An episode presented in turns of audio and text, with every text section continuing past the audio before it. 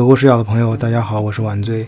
如果你带一个老外到中国餐馆里吃饭啊，开始给他上香菜啊，等他辣的不行的时候，哎，你再给他上个鸡爪，你猜他会有什么反应呢？好，今天就请大家欣赏楠楠姐的第三个故事：老外是如何在中国享受美食的。如果听友们不想错过华人在世界各地发生的这种精彩真实的小故事，那么请加入德国视角的听友群。入群方法我都会写在每期的简介里，就是加木二零零幺四十二，木就是月亮的英文拼写 M O O N 二零零幺四十二。好，下面就让我们来听听楠楠的第三个故事吧。大家好，我是楠楠。前几次我都跟大家分享的是我在捷克的一些经历、亲身经验啊，德国捷克人吃什么，和捷克人是怎么喜欢吃中国的饺子啊、火锅啊等等。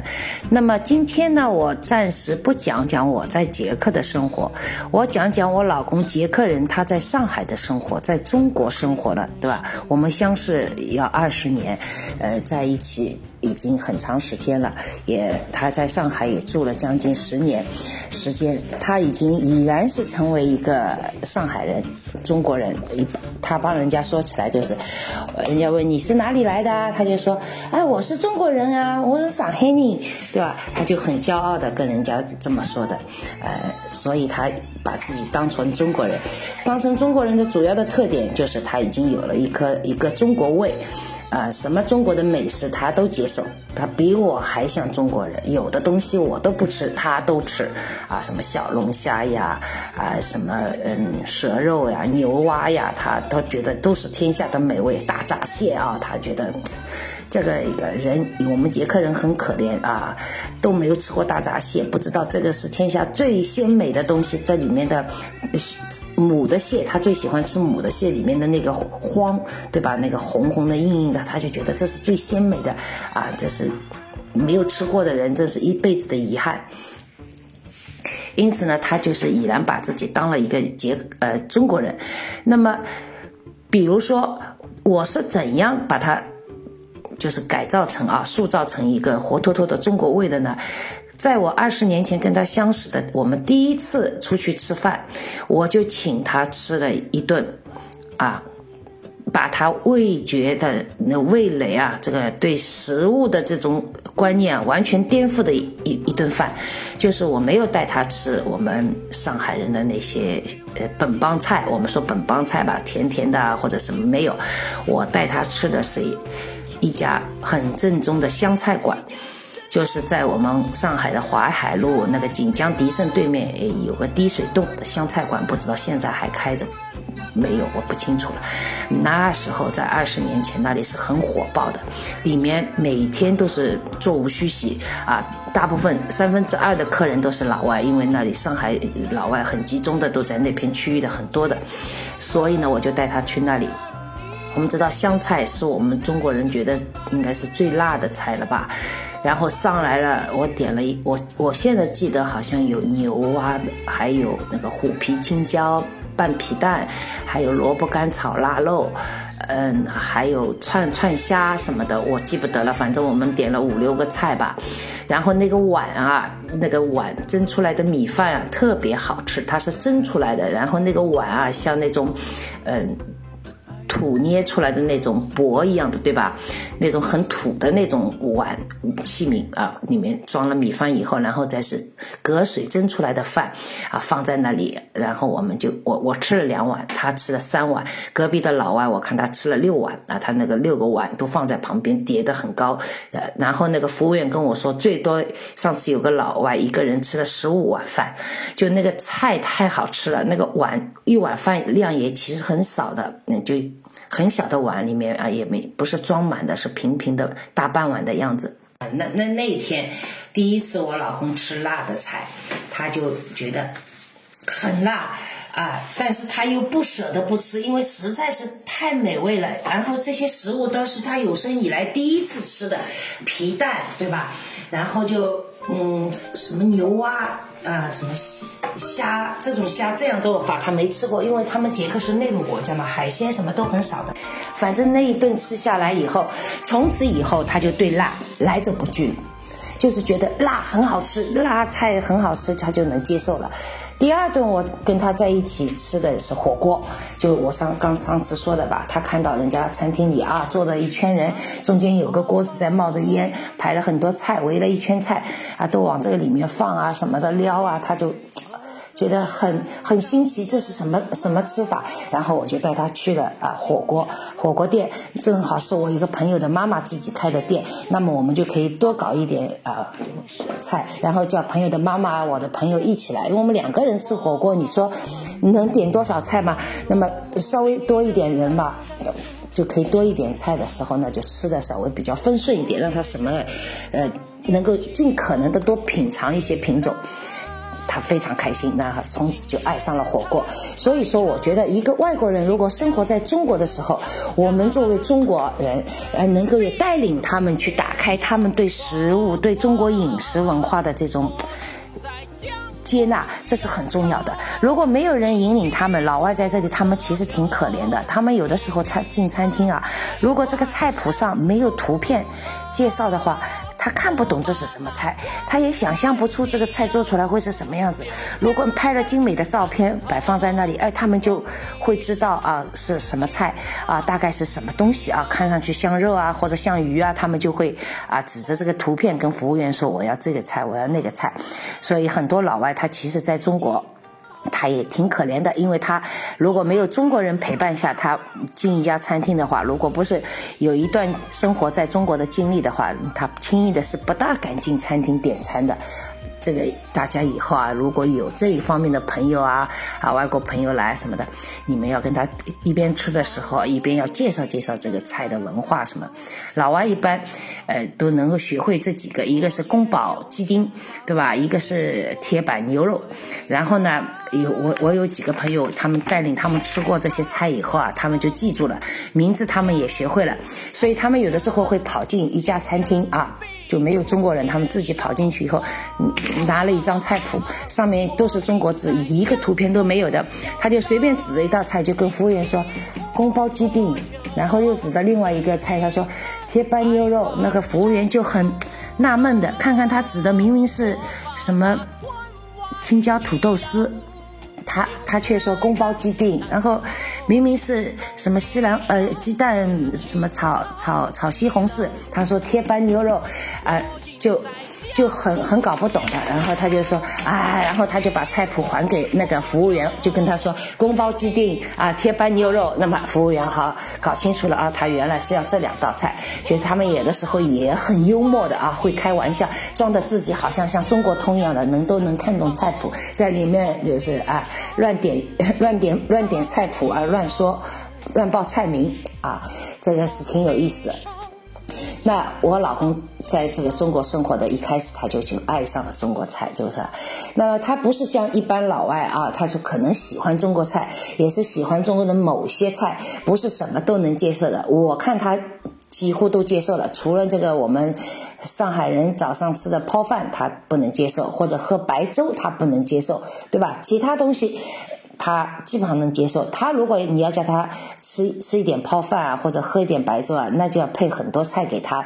他可以把吃掉了两个皮蛋或者两个咸蛋，嗯嗯，那半碗粥还在那里撩来撩去的，还剩下来就是他主要是吃这个皮蛋啦、咸蛋了。他能吃皮蛋，我觉得真的是很不容易的。因为很多老外你在你在国外生活的话，他都很会问你关于皮蛋的事情，搞得像学术研究一样的，对吧？皮蛋啊，什么千年蛋啊，化学蛋啊，什么都要来问你到底是怎么回事啊？是不是你们放在山洞里面？以前古古古代的时候啊，忘记吃了，后来等想起来了以后，这个蛋都变质了，都发黑了，然后怎么怎么怎么，都各种各样的版本都有。那么我有的时候就跟他们解释不清楚了，我就说，哎，不跟你们说了，这我家现在有皮蛋，哎，我是不是剥两个，让你们？每个人稍微尝一口，你就有更感性的理解这个皮蛋到底什么味。哎，十个老外，十个老外要问你关于皮蛋的事情，但是十个老外能有一个老外有勇气尝试一下你给他吃的皮蛋，就已经很不错了。大部分老外问的很起劲，你真的叫他尝一下，哎呦，那个害怕的，好像你就。给他喝毒药一样，他一吃就死掉了一样。我就说这个不是 poison，不是毒药，也没问题。他可能你们觉得对身体不健康，可是你吃一口这个不健康，沾不到边没关系。你尝尝味道，你觉得你你你喜欢这个味道吗？你喜欢这个口味，那你就啊，你以后可以吃皮蛋了。你你想吃的它，那你不接受就不接受，至少你知道皮蛋是什么味的。但不管怎么样，都不敢的。哎，我这就奇怪了，我就觉得你们啊，钻研精神都很有的，对吧？这个理论的上面钻研都要很很很喜欢问我这个问题，但是你们勇于探索实践的精神怎么没有的了？叫你们吃一口，你们都吓成这吓破胆了。我看你们什么悬崖跳水啦、攀岩啦、什么跳降落伞啊，这种很多极限运动，你们都不冒着生命的危险都不怕死的精神，吃颗皮蛋啊，可怕死了都不敢吃啊。但是我老公就喜欢吃皮蛋。还喜欢吃鸡爪子。就有的时候我叫他到家门口的菜场去买点菜啊什么的，哎，他一进了菜场，第一个摊位，比如是熟买熟食的，对吧？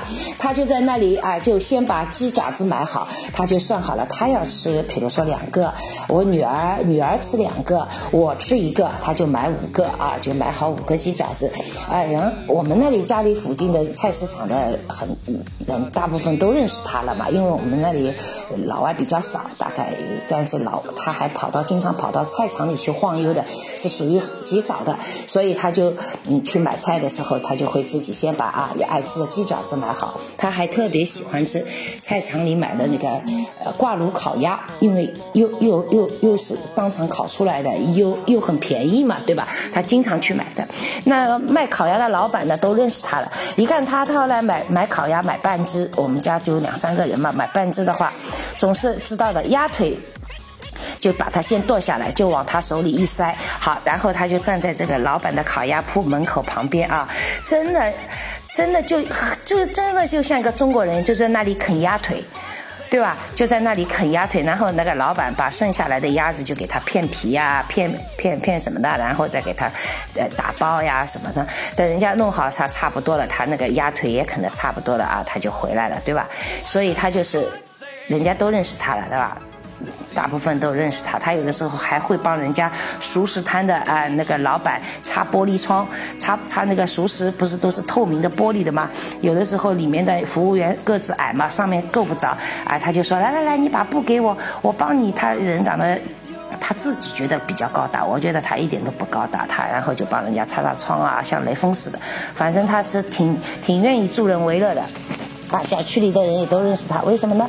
他没事爬到楼下小区的花园里面啊，帮人家扫地，是吧？他说这个这个花园里面有的是人家装修啊遗落的一些什么碎的石子啊什么的什么土啊什么的，哎，他去扫扫干净。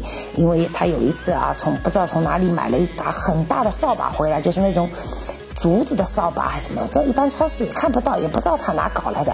他就兴冲冲的啊，扛了一把大扫把、耙子，还有一把耙子啊。他还从外地出差的时候，在外地买的一把耙子，然后坐了火车带回来。他是把它分装拆开来，然后回来以后再一节节的装起来。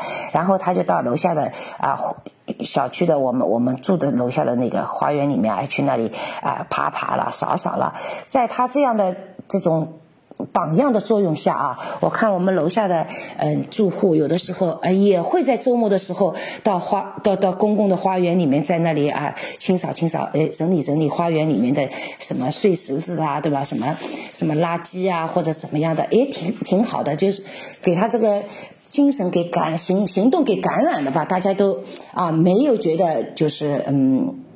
这不关我的事，大家都关爱起自己身边的啊家园来了。然后呢，他在电梯里面啊，呃，很热情的跟每个人打招呼。所以我们家小区那边现在开始，大家在电梯里面啊，在楼道里碰到，都亲切的相互打招呼。这个也是给他带。带出来的一个风风气，对吧？所以我们每住一个小区啊，我们隔壁邻居都都跟我们很好的。然后如果说我们要搬家了，他们都不愿意啊，都说你们为什么要走了？你们不不要走呀，我们都跟你们很熟悉了，我们在一起很开心的啊。他们经常也会来送一点吃的东西给我们，来跟我们分享啊。所以说。他在那里的生活了这几年，人缘关系都很好，真的就像中国人。尤其是到我爸妈家吃饭啊，我爸妈家一一开始离住的离我们还是挺近的，就隔了一两个小区嘛，所以我们可以经常去我妈妈那里吃饭。每次他一进我妈家的门，他就看到桌上已经摆了啊，至少有七八个菜吧，对吧？因为我妈妈在家里嘛，退休了嘛，就可以可想到女儿女婿今天要来吃饭嘛，就可以多做一点菜，每一道。菜都不要做的很多，但是多做一些品种。他走进去总是要说的：“妈妈，今天是有多少人来吃饭？”我妈说：“就你们两个呀。”他就要说了：“那你怎么准备了一个 一个连的士兵吃的饭了？”就是因为我们知道，他说这个这些菜哦，他真的很会拍马屁的。要是让我妈妈做，没有一个星期肯定是搞不定的。那我妈就在那里很开心的哦，有女婿说她就是手艺好，对吧？做菜做的多好。其实我妈说，哎呦，这个很谦虚的啊，就说，哎呦，这个又没花多少时间了，我就把做了两三个小时嘛，就这些菜就做好了，这都很简单的呀，对吧？所以说她就是每次到我妈家里去，她就是很会拍我妈妈爸爸的马屁啊，因为我爸爸呢。是一个理工男啊，喜欢在家里就是利用一些仅有的啊一些什么，嗯，这个比如说废物啊或者什么，他就废物利用啊，搞一个什么小设计，这里面弄个什么什么架子了那个什么的，哎，我老公他也是。也是搞这种设计啊，对吧？他是搞机械设计的。那么两个人在一起就凑在一起，就他就是看，嗯，你爸做的这个东西，嗯，怎么样？我想办法帮他们改造改造。所以他们两个人也挺有共同语言的，对吧？在一起像那个暗暗较劲似的，我就觉得啊，挺有意思的。然后我妈我很会做那个，我们呃那个有一种。汤团啊，叫宁波的芝麻汤团，搓的很小的，像鸽子蛋一样的，对吧？里面包了芝麻馅的芝麻。后来我妈还高档了，放了不呃核桃拌在里面，核桃芝麻馅的，里面有猪油味，猪油啊，还有白糖在里面的，一摇呃滑溜溜的，那非常我我我我那个杰克老公他特别喜欢吃，我妈每次就是给我们带好冰冻的，他做的多了嘛，让我们带回家，啊有空的就下给他吃啊什么的。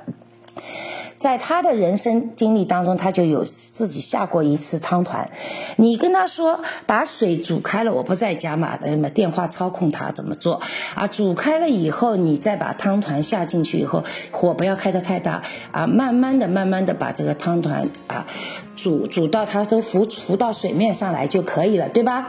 啊，他就兴冲冲的去做了。但是呢，他还是把最关键的一句话给忘了，他不是用开水煮的，他是用冷水煮的。那么结果就是。一团浆糊在里面，然后他回来就跟我说：“老婆，你说怎么煮的，我就按照你的方法，可是怎么煮出来是这样的呢？根本就没办法吃啊！”我我也只能笑笑，我说：“好，你还是用冷水了嘛，对吧？你没有掌握这个规律，所以在做做饭这一方面，他是一点天分没有。吃这倒是一个 吃货，一点都不假啊。”比如说吃早饭啊，他就喜欢吃门口那个马路上的那个煎饼摊、煎饼果子的那个那那那那个小吃啊。我们都知道，你们北方人叫煎饼果子，我们上海人以前不叫煎饼果子，叫包脚布，就是上海人叫包脚布，就是它就像一块布啊，包了一个脚一样的，包成一个脚，脚受伤了用块布裹一裹的那种感感觉，我们就叫包脚布啊。然后呢，他就喜欢，他就觉得这个。包饺布这个煎饼果子在做的时候，这个这个这个做的过程，他就觉得这个太有艺术了。你看，这样一刷两刷，这么一圈一圈啊，那个薄薄的饼就摊摊好了，然后打鸡蛋呀，撒葱花呀，放什么油条啊或者脆饼啊啊，放什么榨菜末呀啊，他他最喜欢吃香菜，来香菜搞一多多一点多一点，还有跟这个这个这个，哎，这个这个这个，我就觉得他就享受的是这种感觉，他站在人家，呃，摊。煎饼的那个老小老板旁边啊，他就老是跟人家，哎，这个这个这个这个，哎，这个这个这个辣的要的要的要的，这个这个，他也会说点中国话，就他就觉得很开心一样的，就是太有意思。然后每次吃煎饼果子的时候，我就说我们，呃。呃，上次他来了一个，有一次他来了一个捷克的朋友住在我们家，然后他就带他下去吃煎饼果子来，然后我就说，呃，早上有很多品种的早餐，你不要一个煎饼果子就把人家给塞饱了，对吧？呃，我说你们两个人就买一个，一人吃一半，然后我们再去吃点别的东西。他说不要，我们要一人一个。你以为我们吃不下吗？啊，然后那我也没办法，再再再怎么坚持，就显得我小气似的，好像不让他们一人吃一个煎饼果子啊。结果他们他就快快领着这个男的啊，就下了楼，到了到了对面的马路上，好煎饼果子，然后就在那里，你看，哎，就他就开始在跟那个那个他的捷克朋友啊，就开始用捷克语介绍了。你看他怎么弄的啊？然后这个怎么怎么那个怎么怎么，那那那那那个朋友就站在旁边，就像傻子。这样的看的就惊呆了，就就觉得你们这个就就像表演杂技一样的啊！怎么三下五除二这么快的就一个一个这么好好吃的这个早餐就弄好了，而且热乎乎的，它一咬里面脆脆的，真的很好吃，真的是一眨眼功夫啊！那个那那那个来的玩的那个捷克人就把那个煎饼果子给干干完了呀，然后我已经帮他帮他在旁边一个摊位点了一份什么牛肉面啊。然后他又把一大碗的牛肉面，还有又全部给干掉了。然后他就觉得太好吃了。然后我就带他去吃了一点那个。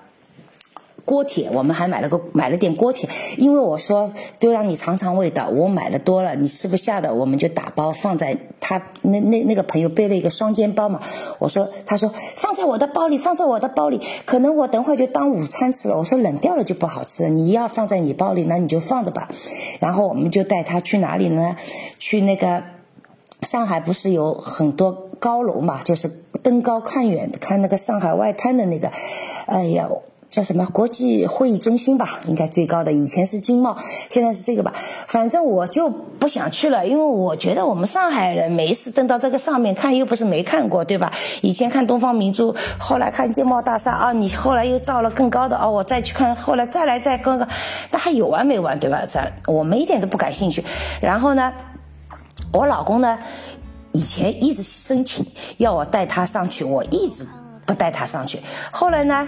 前几年呢，他有一帮捷克朋友过来玩的时候呢，我真的是我没办法，我只能带他们上去。以后呢，把老我老公也参与了。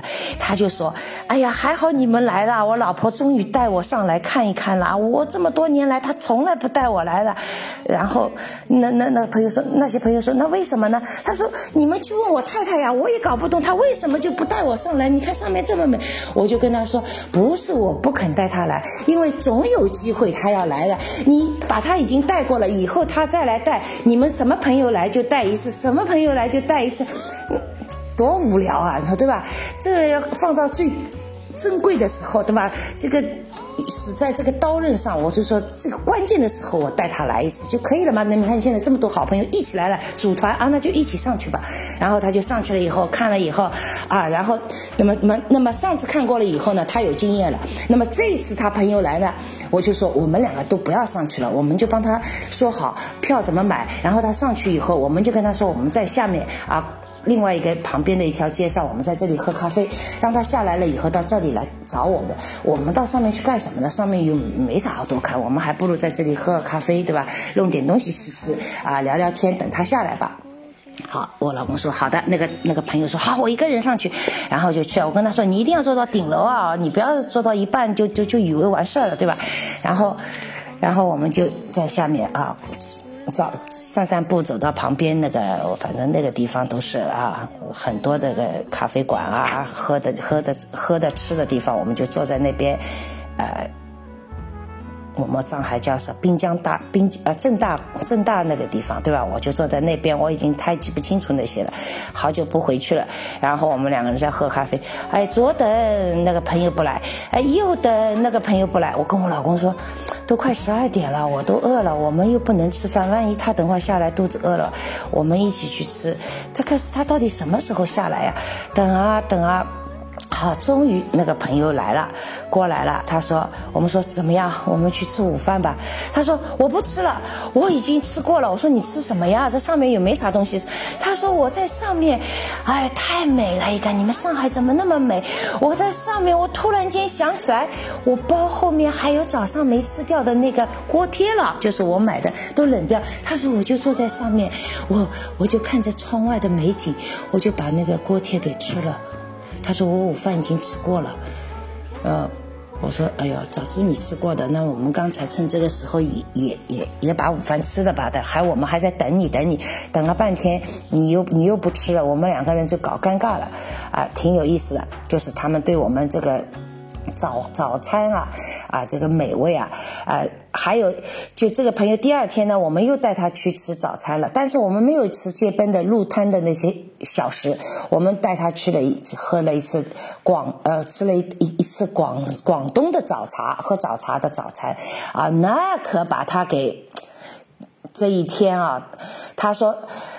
这些东西不要说他就是说能想象的，在他一辈子都不可能就是吃过的。如果我不带他吃的话，什么卤鸽呀，什么什么皮蛋瘦肉啊，生生滚鱼片粥啊，什么肥什么肠什么粉什么粉肠肠粉啊，对吧？炒牛河呀，煎饺呀，哎，各式各样的他都吃了，然后。他就说什么太美味了，没有一样东西是不好吃的。原来粥也那么好吃，对吧？原来他们印象当中粥，在外国人的粥就觉得是生病的人才吃的那些糊糊一样的东西，也那么好吃。那么这一天呢，正好我们上海呢，捷克人在上海的捷克人啊，他们有个聚会，叫古拉什节，就是他们做。浓汤就古拉什浓汤，它一道浓汤可以用猪肉做，也可以用牛肉做，呃，可以放土豆啊，不放的都可以，叫浓汤节。他们捷克人啊，他们约好了啊，几点到几几点开始，然后在一个呃古北那个地方什么地方的我一个小区里面，他们有一个公共的区域里面可以给他们开这个露天派对的，然后嘛。所有的参参加的家庭都要带着一大口锅去，就是自己炖的这个浓汤。然后呢，有的人在那里还支起了一个煤气，就是啊小罐子的煤气灶，然后可以热一热加工。大家就还可以带一些水果呀、各种的酒啊，然后吃的零食啊，还有还有那个小甜点啊或者点心啊。然后大家就是你家的浓汤喝喝，他家的浓汤喝喝，反正都差不多的。大大他这就这个节，他们每年都要举办一。次啊，呃，我我记得我们上次去参加的时候，我去参加过两次，都有上百个以上的人了，哎，一起来参加。当然不光是捷克人，也有斯洛伐克，也有来自各地的啊自己的朋友。比如说我是个捷克人，我又又认识了一个德国朋友啊，我认识了美国朋友，我可以带他们都去啊，或者中国朋友啊，非常热闹。有西班牙，反正就是一个国际大派对。然后呢，这个到我们家来的这个捷克人就跟我老公说，我不想去。我不想去这个浓汤节，我说为什么呀？你你来了以后，你看看住住在上海的啊，你们的外国人啊，很多捷克朋友还可以聊聊天，不是挺好吗？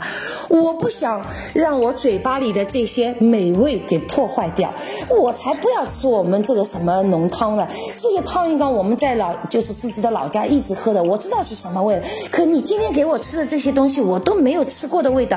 我想在我嘴巴巴里保存的时间，就是。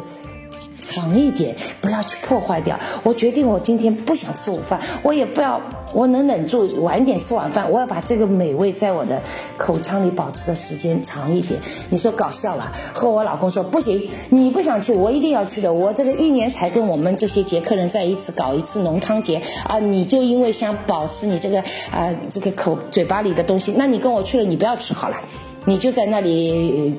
坐坐着聊天啊，站着聊天都可以，你不要喝浓汤好了，然后就把他给拽去了。所以说，老外在中国对中国的美食的评价很高，非常非常喜欢。啊，还有我老公早晨啊，他还喜欢吃什么？我们上海的叫生煎馒头，或者叫锅贴，上海人叫生煎馒头，对吧？生煎馒头锅贴。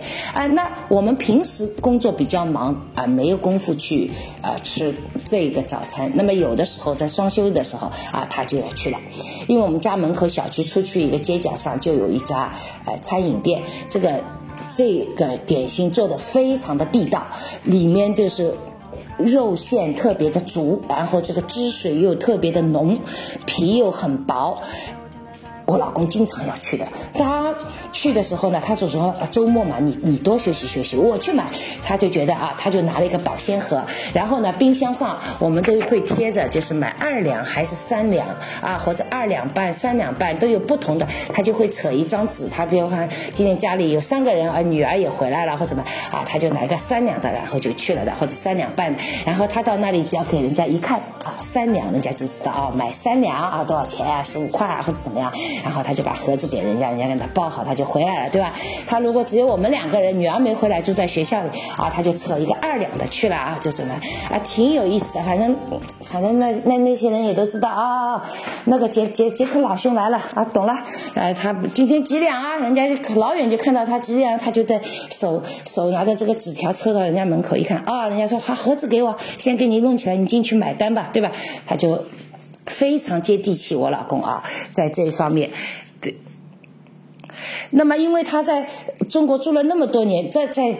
餐厅里吃那就不要说了，已经吃了很多很多地方了啊！他可能去过的中国有些地方比我还要多。他因为这个工作性质是在我们各个地方跑来跑去的啊，一直在这里吃那里吃。还有我们上海很多朋友啊啊，都都是吃过来吃过去，所以在餐厅里吃饭他就已经是家常便饭。我也不再介绍太多，但是他一一直觉得我们中国人就这点好，就是买单的时候。我已经跟他说，我说我们中国人吃饭很少有 A A 制的啊。如果好朋友啊在一起吃饭，就是说好谁请客就谁请客，我们就这样的啊。不管来多少人，就是你你今天说好请客，找个什么理由请客就请客了呗。但如果今天我觉得不好意思叫这个朋友请客，那我会偷偷的。我们有很多中国人就会说啊，我去上个厕所啊，什么就偷偷的跑出去把账给结了，然后是会有很经常会有这种事发生了。哎，那我老公就看在心里，就觉得中国人怎么这样好了啦？怎么都抢着买单，对不对？还有偷偷的溜出去把单买了。他现在也学会这一招了。他经常和我们中国人在一起吃饭的时候就说我去上个厕所，然后他就觉得很开心的，他也就偷偷的出去把单给买了。他就觉得干这个事就是很。过瘾的，你知道，挺有意思的。我就觉得，他说：“你看，老婆，我现在也会知道了。”我说是上厕所，其实我就是去买单了啊，怎么样？哎，有那么几次，我朋友都说要买单了，我说。我老公说我已经买了。他说你什么时候我去上厕所的时候你就买。就他就觉得你们中国人这一点就是跟他们国家的人完全不一样，所以他就觉得，哎，他就回去啊，跟他们捷克捷克他朋友啊什么同事啊就说我们真的很丢人。为什么呢？我记得好多年以前，因为他们的捷克朋友。在中国的时候，对吧？来我们上海的时候，我觉得我请人家，我尽个东道主之谊，人家朋友啊、同事来了或者什么来我家玩玩，我请他们出去吃顿饭，很正常的，对吧？可我回到捷克去度假的时候啊，他们说，哎，你太太来了啊，那我们那嗯，比如说明天啊，我们几点钟啊，在哪家餐厅？呃，约叫把你把太太带来啊，我们想见见她，跟她聊聊天，我们请你们喝一杯，啊，人家说我们请你们喝一杯。那我们请你们喝一杯，我是为什么要重复说三遍呢？因为这个太重要了，因为人家就说请我喝一杯。当时我们没有理解，我老公也是一个中国脑子了，就觉得六点钟约我们去餐厅，那么就是吃饭了，对吧？我们中国人就这么想的啊，你这个时候啊吃饭的时候约我去餐厅啊，你就叫我喝一杯啊，就不给我吃饭，所以我们两个人就兴冲冲的去了，然后还傻不拉几的拿着菜谱，还我们两个人一人点了一套一一一一一道菜，然后就吃，吃完了以后，嗯那个朋友最后买单的时候就买了我们两个人喝一杯的那。个那个，其他我们点的晚饭就我们两个人自己买单。我那天啊，出来出了这个餐厅以后，我就咬牙切齿的跟我老公说：“我说怎么这样小气的啦？怎么这么做得出来的啦？那就算我理解错了，对吧？”我老公说：“是我错，是我错，是我理解错了。我已经觉得是中国人的脑子了。我觉得他请我们去餐厅就是吃饭，因为你们中国人去餐厅就吃饭，怎么可能就喝酒不吃饭的呢？不要给老板打出去的吗？对吧？但我们这里是这样，可是我已经很多时间不在这里生活，我也忘记了。”对，人家是跟我说喝一杯的呀，怎么我们两个人就会理解成啊吃一顿饭？我说老公，不是说我们不愿意花这个钱，就是我说就算是我们理解错了，我已经吃了。我说我作为一个女人，她作为一个对吧，man，我说呃一点都不 gentleman，我讲一点都不像个绅士，你就给我买一下又怎么样呢？我在中国又没有不请你吃过饭，我就那个愤怒哦。然后我老公说：“是的呀，我们捷克人就是这样，他跟你说好是啥就是啥，是我们理解错了啊。”我说：“以后什么你同事说你太太来了，请我什么出去喝一杯，你当面就跟我拒绝，我不想干，我又不会喝酒，请我去喝什么？”喝什么喝？我说有什么好喝的？又不请我吃饭。我说有什么好聊的，对吧？我说不不过就是同事嘛，又不是亲人，又不是什么好朋友。OK 了，我说不要觉得他在中国欠了我的情，要到捷克来还我。我说哎，我我我不想，我我还要抽时间跑出去跟他浪费几小时，扯什么扯什么扯啊！后来我老公说，对我也吸取教训，以后同事再请我这样莫名其妙的干，我能拒绝我已经拒绝了，也没啥意思一个的。他们跟你们中国人。的交往方式根本就不一样，然后我老公就会跟他们说：“你们知道吧？人家中国人啊，请吃饭就从来就不考虑谁买单不买单，有的时候还抢着买单，甚至有的人偷偷的出去上个厕所把单给买了。这老外就看着他就觉得说故事呢，还怎么样，对吧？那就是。”每个国家的文化不一样，但是当然了，老外他们这样相处，他也有他相处的好的地方，就是他跟你说清楚了，对吧？是你自己误解，你是扩展了，哎，你去吃饭了，你说那那你去吃，这是你的自由，你在餐厅你爱吃什么吃什么，但我事先跟你是讲清楚了，对吧？所以在国外，如果你在一家公司工作啊，如果你的同事跟你说今天下班有空吗？我们一起去喝一杯，他只是约你一起去喝一杯，他没有说我请你喝一杯的时候。你你要你要考想清楚了，你想要一起去喝一杯吗？自己想去喝杯酒吗？对吧？如果说你不想，你就说我没时间啊，改天再说吧啊，以后有空再约就走了。但但如果人家说我请你去喝一杯，那就说明他要请你喝一杯。哎，那你也不要喝两杯、三杯、四杯、五杯啊，他就请你喝一杯，你也要就是呃想看清楚的，对吧？就是。一般都是这样的，他们也就事先说的很清楚的，啊，叫你一起去，那就是自己买自己的。所以说，我们我老公在中国生活的时间长了以后啊，对有些中国文化，他都已经很融合进去了啊。呃，还有一次非常有意思的事情，就是在嗯。世博会的时候吧，大概对对对，好几年前我也记不得了。有一次世博会吧，我们上海开世博会，哦，那个安就是保安啊，各级这个啊这个安全措施啊都做到很到家的，因为我们是涉外婚姻嘛，派出所也经常来人来调查啊，最近。这个对吧？在不在家，在干些啥？要不要回国啊？啊，怎么怎么怎么来调查一些所谓来来来关心，说是说来关心一下，其实就来摸摸底，对吧？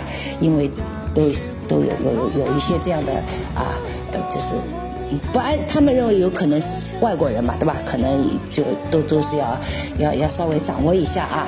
明确的信息，啊，然后呢，呃，很多地方我们知道，什么刀具都管控了，没有身份证啊，或者没有特殊的证明啊，是不可以买刀啊，啊，买买买买买这些啊利器啊什么的，的，反正啊，啊，挺有意思的。那么呢，我老公呢，就在这个时候呢，就就就就出了一个笑话。我们知道外国人在上海生活啊，他非常喜欢去的两个地方，一个叫虬江路旧货市场，就就虬江路啊，是有是在我们四川路那边啊，有一条小马路里面叫虬江路。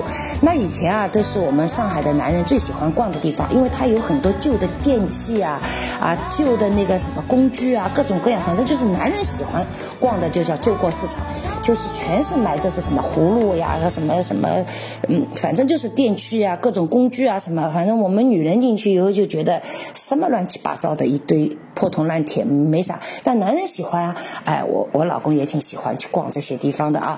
包括我另外另外认识一个西班牙男，那个那那个住在我们上海的，哎呀，他可喜欢逛了，三天两头就去虬江路，还很喜欢淘宝。到虬江路，人家一说这个什么价钱，他就啪拿出个淘宝啊，上面一是什么价钱，给人家老板一看，然后就觉得哼，你想骗我？你看淘宝上是什么价？哎，什么价？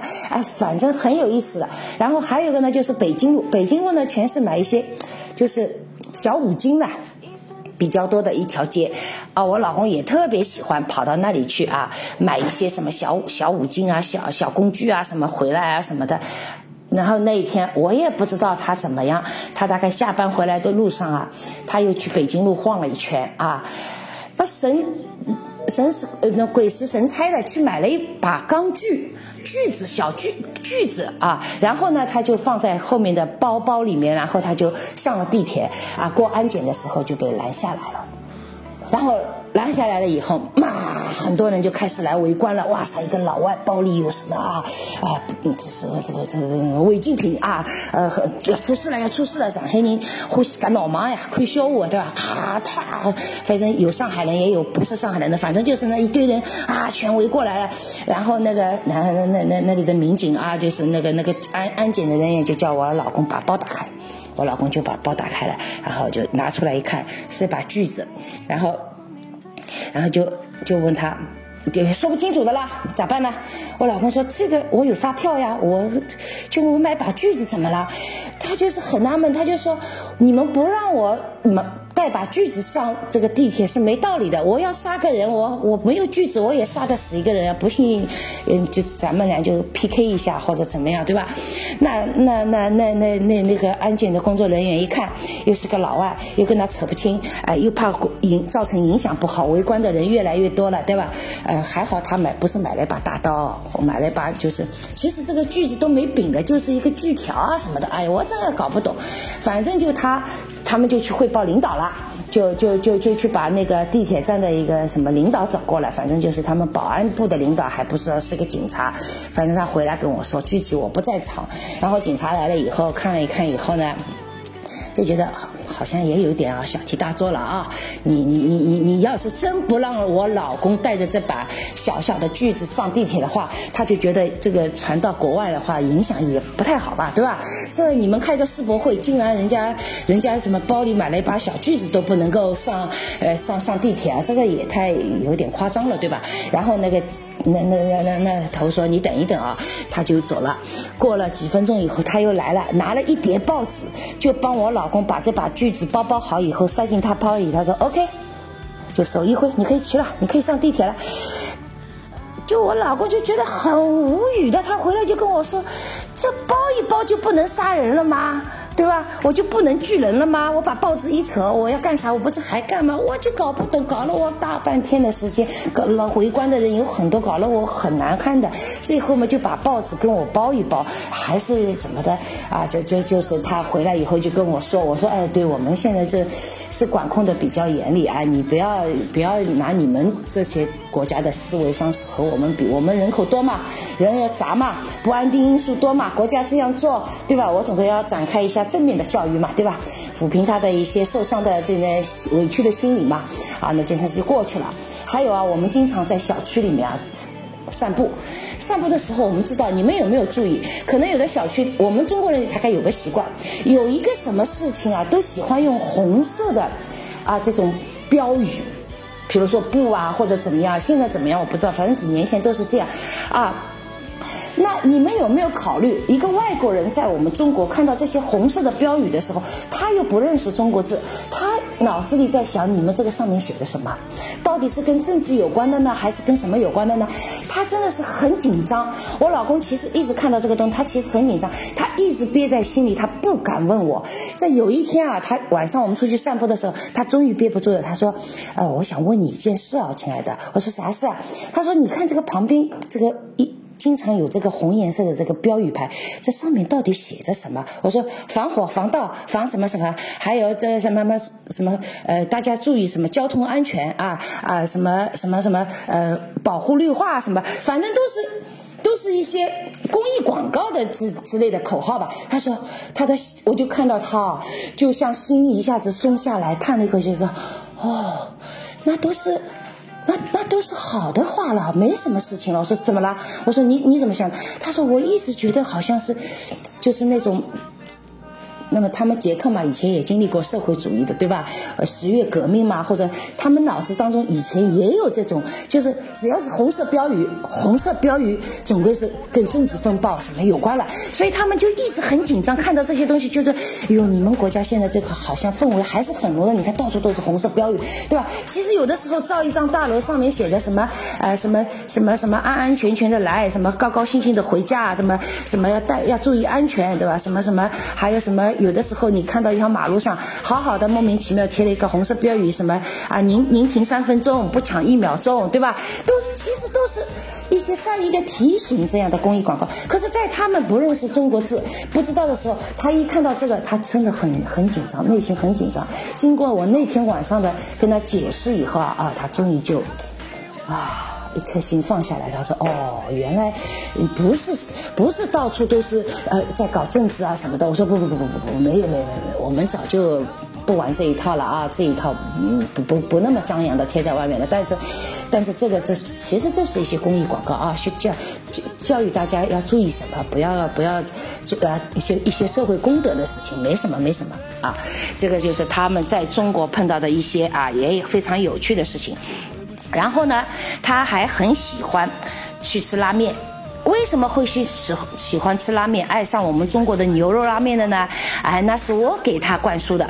为什么呢？他以看以前啊，在机场啊出差啊多的话，在机场吃饭的时候，经常会去吃味千拉面。机场有味千拉面这个餐厅，味千拉面我们知道这是日本风味的拉面，还买的卖的很贵的，对吧？对我我我觉得挺贵的。